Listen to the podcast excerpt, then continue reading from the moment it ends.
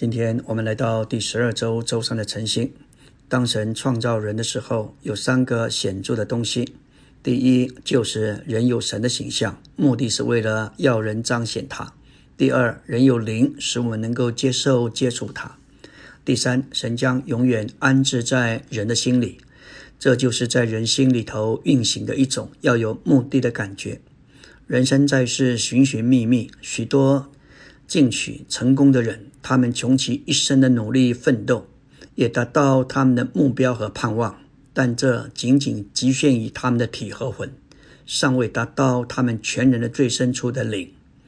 约伯三章三十二章八节说道：“但在人里面有灵，这个灵就是全能者造亚当时所吹的那一口气。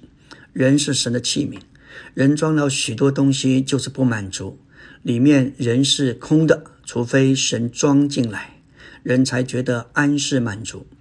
在日光之下，除神以外，别无什么可以满足这种感觉。只有神是永远的，在神之外，也都是短暂且必须坏的。这就是人在地上常常顾念的，都是看得见的，都是短暂的。但是我们这一班属神的人，我们必须顾到那看不见的，那才是永远的。雅歌书中所描绘的神圣罗曼史，乃是从加偶这位寻求者开始。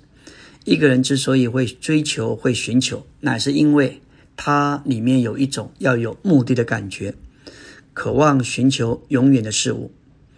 除了神自己，就是基督之外，没有什么能填满或满足这种感觉。许多人认为，我们过教会生活、追求真理、读经祷告、看望牧养。加上许多的服饰，人看我们是在浪费时间，但事实上，我们是在赎回光阴。那些追求短暂事物的人，才是真正在浪费时间。他们所忙的都是短暂的，不是永远的。走在约翰福音六章二十七节，告诉那些吃饼得饱的群众，不要为那必坏的食物劳力，要为着那存到永远生命的食物劳力。就是人子要赐给你们的，因为他是父神所印证的。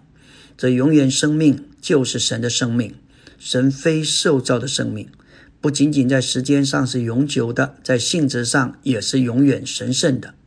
在全宇宙中，只有一位是永远的，就是永远的神。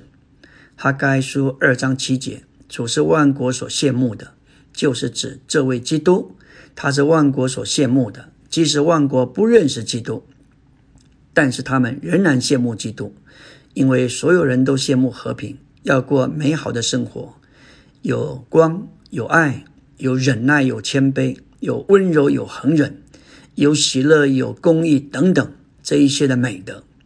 因为基督乃是这一切事物的实际，所以他是万国所羡慕的。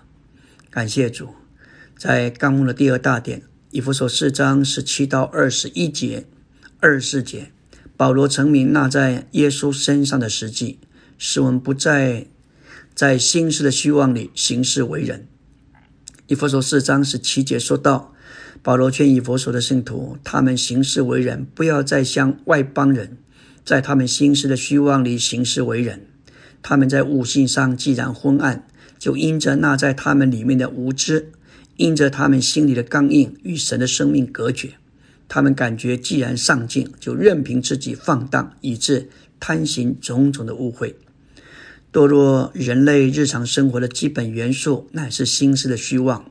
他们在虚妄的心思里头，他们所想、所说、所做的，因着没有神，不过是虚妄。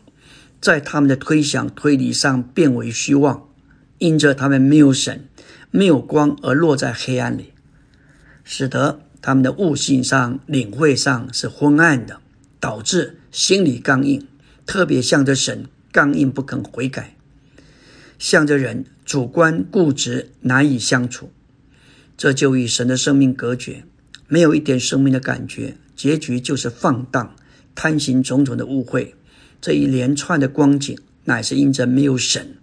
存着虚妄的心思所引起的，在以佛说四章十七到二十一节，有那在耶稣身上的实际，与在堕落之人心思里的虚妄是相对的。主在约翰十四章六节说：“我就是实际，他是化成了肉体，丰丰满满的有恩典有实际。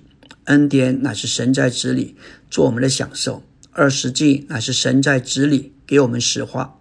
这位神人在地上所过的生活和日常的行事为人，无论是做木匠或是尽职事，他在他身上所显出来的乃是实际。”他所真正的活出，乃是这位荣耀的神。所以，那在耶稣身上的实际意思，就是他的生活形式把神彰显出来，活出神的实际。他在为人生活中所做的一切都是实际，他所说的话没有一句是虚妄的。基督对我们不仅仅是生命，也是我们的榜样。在他地上的为人生活中，他设立一个榜样，一个模子。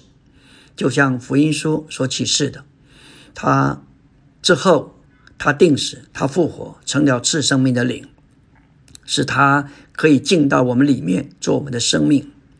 我们照着他的榜样跟他学，不是凭着我们天然的生命，乃是凭着他在复活里做我们的生命。我们学了基督，就是在基督这榜样的模子里磨成基督的形象。感谢主，让根格弟兄。说到于杰林弟兄，乃是一位忠心的弟兄，他跑进了主所量给他的赛程，他的一生满了实际。主特别给他一个托付，就是完成了尼托生文集和李长寿文集的编辑和翻译。他虽然在病中，仍然给自己定下每日至少要翻译三十页的进度，直到完成而且出版。我们知道《人生的奥秘》那本小册子就是他编写的。他从主领受托付，就是把这一份时代的指示推广出去。